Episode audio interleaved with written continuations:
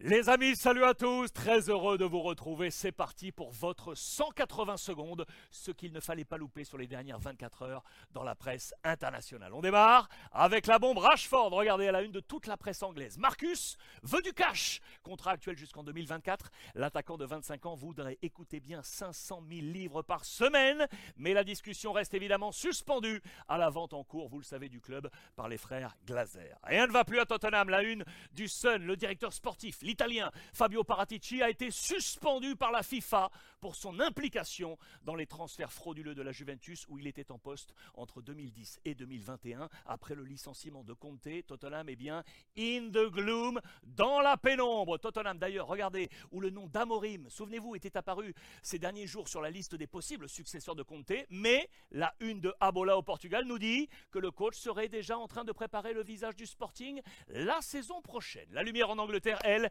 elle était bien sur ces deux hommes, Alex Ferguson et Arsène Wenger, qui ont trouvé place dans le Hall of Fame de la Première Ligue. Toujours d'ailleurs dans les colonnes du Sun, les amis ennemis, respectivement coach de United et d'Arsenal, qui, regardez, ont trusté quasiment tous les titres sur les deux décennies de 1992 à 2013. Cocorico en Italie, Olivier Giroud à la une de la Gazzetta dello Sport.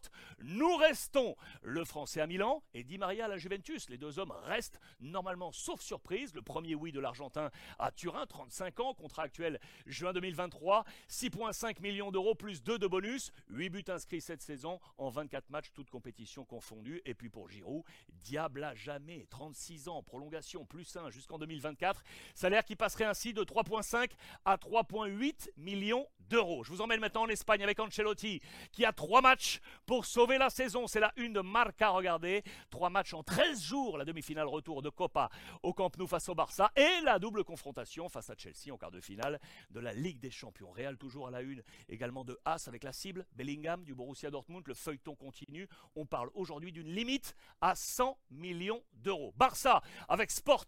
Le cas Ansu Fati explose. Le clan du numéro 10 du Barça, père et fils, qui veulent du temps de jeu ou menacent de partir. En Allemagne, Bild et les photos de la première séance d'entraînement de Thomas Tuchel au Bayern avec, regardez, quelques coups de pied aux fesses à Leroy Sané qui, attention, regardez, n'apparaîtrait pas dans la cure de Tuchel affichée dans les colonnes de la Gazzetta dello Sport, pas dans ce 11 imaginé par les Italiens, schéma qui reprend l'identité version Dortmund de Tuchel en 2017 avec Dembélé et Aubameyang qui étaient à ce moment-là euh, à la pointe offensive. Enfin, pour finir, la une de Olé en Argentine avec le record de Messi et son triplé. Il écope de la note maximale 10 sur 10. Voici les 102 buts sous la tunique nationale. Du premier, c'était en amical en 2006 face à la Croatie, en passant par le 50e, 10 ans plus tard, en 2016, Bolivie éliminatoire. 102 buts, 174 matchs, radiographie de ces 102 buts, dont seulement deux petits buts de la tête.